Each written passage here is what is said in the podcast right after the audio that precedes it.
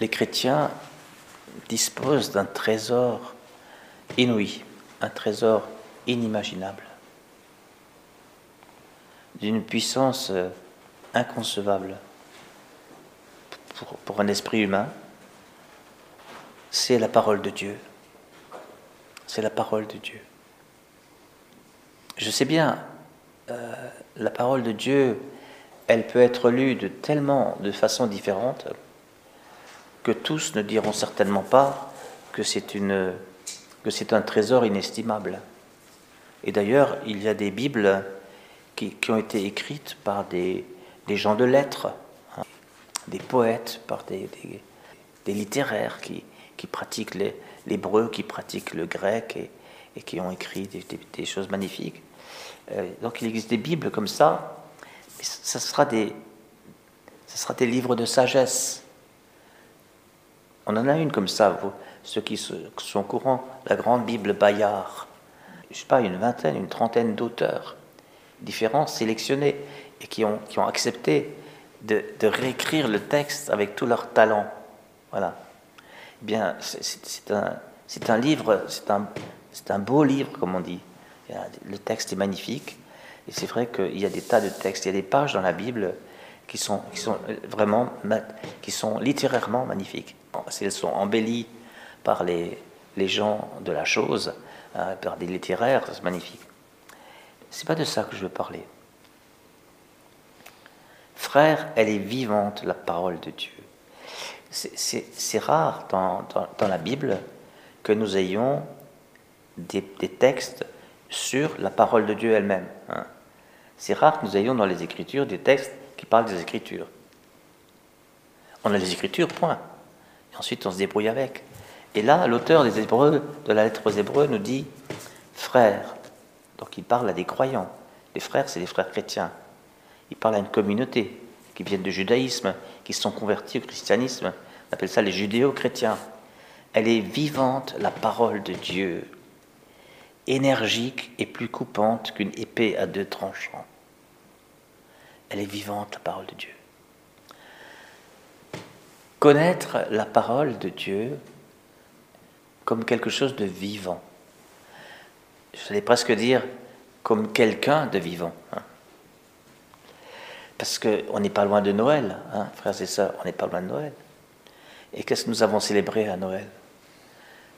La naissance dans une chair d'homme, dans une humanité d'homme, comme, comme nous tous, de la parole de Dieu.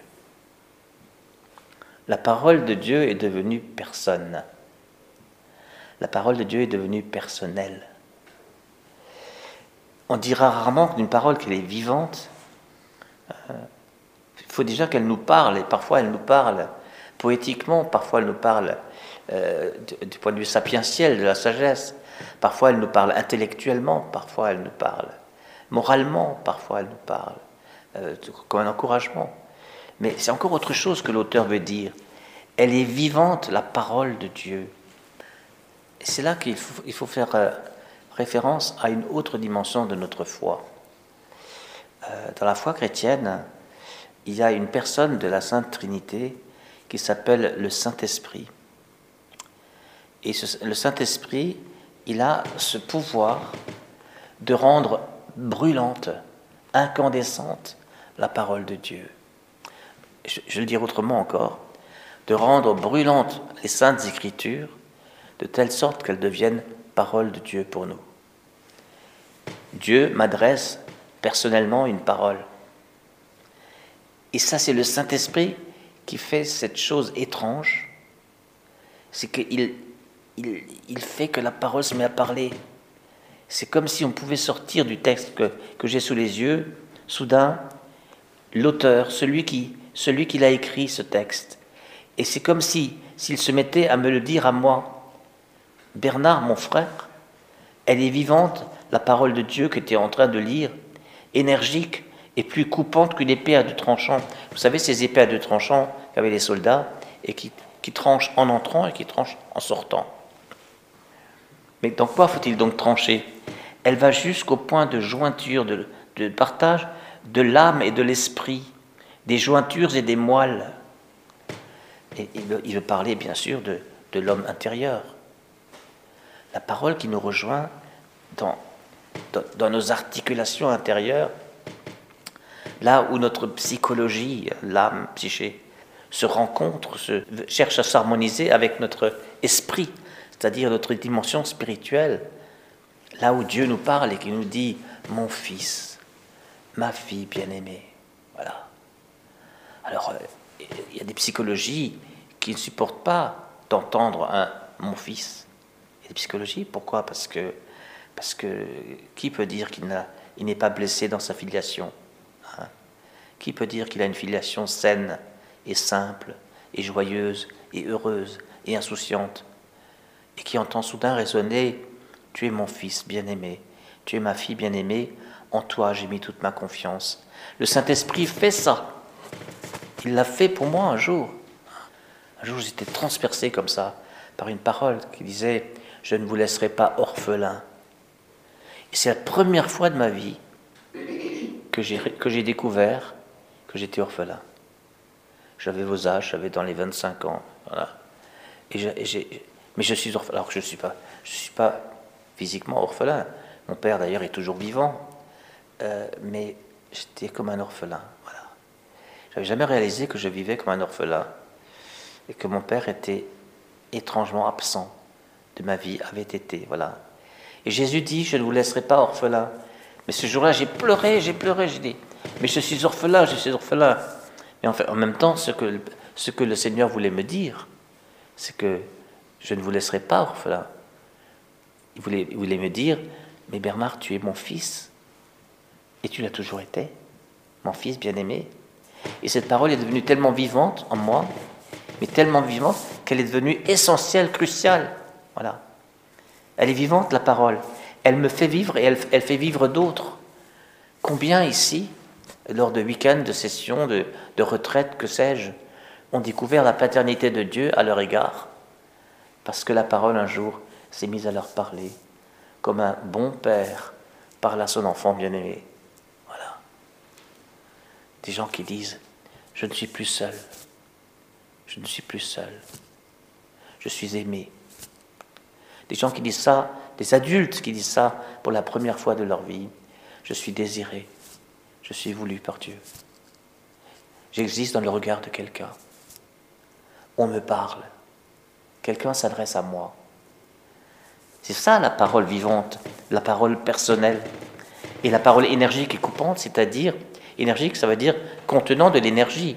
C'est une parole puissante puisque c'est la parole de Dieu. La parole de Dieu, vous le savez, elle est créatrice. Dieu dit et cela est. Dieu dit jour et il y a jour. Il fait nuit et nuit.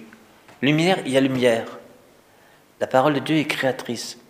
Jésus, qui est la parole de Dieu faite chair, incarnée, il dit Je le veux, sois guéri, sois purifié. C'était le texte de hier avec le lépreux. Si tu le veux, purifie-moi. Mais je le veux, dit Jésus, sois purifié, et instantanément il est purifié. La parole est créatrice. Voyez? Cette expérience-là, frères et sœurs, je la souhaite non seulement une fois, il faut une fois, une première fois, mais je la souhaite pour toujours à chacun d'entre vous, parce que tant que nous ne sommes pas dans ce genre de rapport avec la parole de Dieu, alors nous pouvons lire la Bible comme n'importe quel livre, comme un livre informatif, c'est le livre culturel de la culture chrétienne. Voilà. Et les, chrétiens passent leur temps à dire aux autres religions, nous ne sommes pas une religion du livre. Hein, vous savez qu'il y a cette, expression qui court, les religions du livre, alors c'est l'islam, le, judaïsme avec la Torah, l'islam avec le, Coran, et puis, et puis la Bible tout entière avec le Nouveau Testament pour les chrétiens. Eh bien, c'est faux, c'est faux, parce que, parce que nous, nous ne sommes pas les religions, la religion du livre. Nous sommes la religion de celui qui parle dans le livre.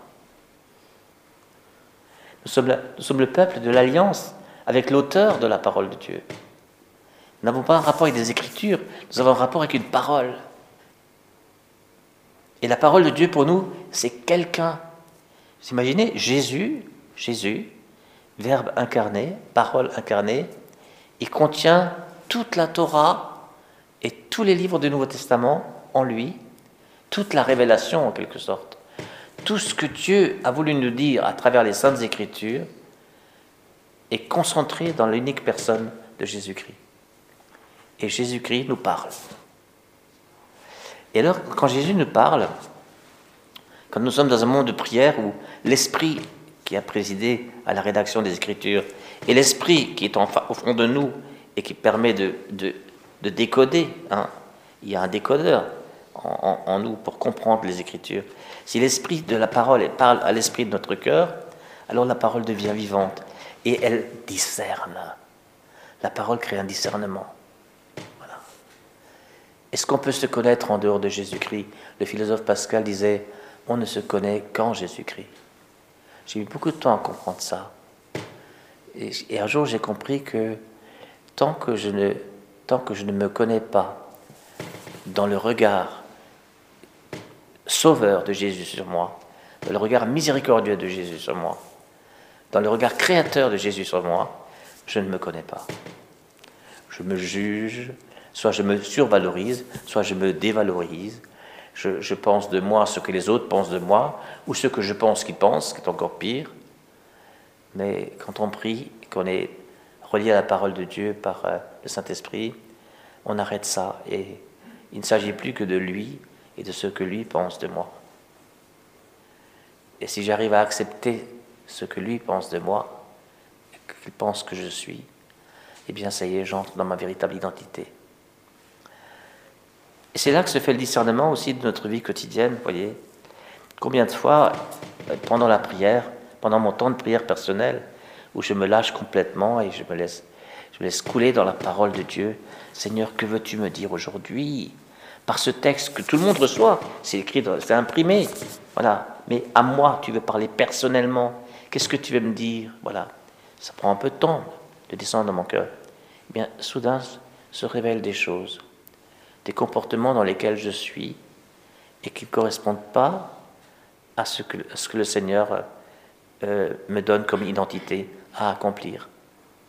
Et c'est parce que je, me tiens dans la parole de Dieu que je me connais de façon juste et que je peux repérer des attitudes et des comportements qui ne sont pas justes. Vous voyez?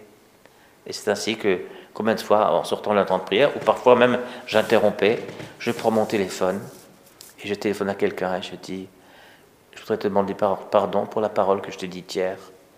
Je, crois qu'elle t'a blessé. Hein, voilà. Mais ça ne m'était pas apparu avant que je ce temps de prière. Parce que je, n'étais pas dans ma vérité. J'étais dans le personnage que je me fabrique pour me défendre et pour m'autoriser à faire ce que j'ai fait, à savoir le mal. Vous comprenez? Ah, c'est quelque chose ça. Elle, elle, va au point de partage de l'âme et de l'esprit, hein, euh, des jointures et des moelles. C'est comme ça qu'on parlait autrefois euh, de l'anatomie humaine.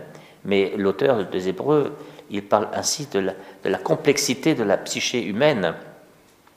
Elle juge des intentions et des pensées du cœur, et rien n'échappe à ses yeux. On est nu devant elle, soumise à son regard, à son regard aimant. Hein. Mon fils, mon fils mon fils. Il n'y a pas, pas d'autre parole qui, qui, qui parle en moi que celle-ci, mon fils. Quoi que j'ai fait, mon fils, mon fils. À la fois pour me dire, cette identité filiale, tu ne la perdras jamais. Et d'autre part, regarde ton, ton comportement d'aujourd'hui à partir de cette identité filiale. Et qu'est-ce que tu en penses Dans le lieu de notre conscience, là où la parole retentit, il s'opère un discernement. Le, seul discernement juste, hein, c'est au fond de toi, qu'est-ce que tu en penses Combien de fois en accompagnement ou bien en entretien, comme prêtre, je reçois pas mal de monde et qui veulent discerner quelque chose, voir quelque chose.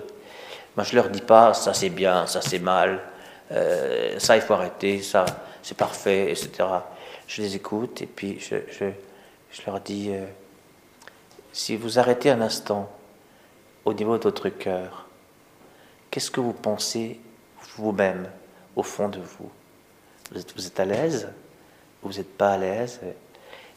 Très souvent, très souvent, les gens savent discerner. Ils savent, savent bien ce qui colle, ce qui colle pas, ce qui va, ce qui va pas, ils savent très bien. Voilà. Et alors j'accompagne ça, vous voyez. Ça, c'est l'œuvre du Saint-Esprit. Parce que ça part de, de, votre véritable identité, celle qui est reçue par le bon regard, par le bon vouloir de Dieu, voilà, qui m'appelle à la vie. Voilà, c'est ça que je voulais vous dire ce matin, euh, avec cette, magnifique épître aux Hébreux, qui nous parle de la parole de Dieu de cette manière. J'invite chacun à, lire et à relire la, parole de Dieu autant qu'il le faut, mais en, en invoquant toujours le Saint-Esprit avant. Avec le Saint-Esprit, la parole est vivante. Sans le Saint-Esprit, la parole est lettre morte. Elle est lettre morte. Ce n'est plus qu'une loi. Voyez c'est sa code de morale. Voilà. C'est un écrit de sagesse. Avec le Saint-Esprit, c'est, c'est, c'est un arc électrique qui se met en place entre le Saint-Esprit qui a présidé à la, à la mise par écrit de, de la parole de Dieu dans les Saintes Écritures et le Saint-Esprit de mon baptême, celui qui est dans mon cœur. Voilà. Parce que le Saint-Esprit connaît le Saint-Esprit. Voilà. Et c'est là que la parole devient vivante. Amen.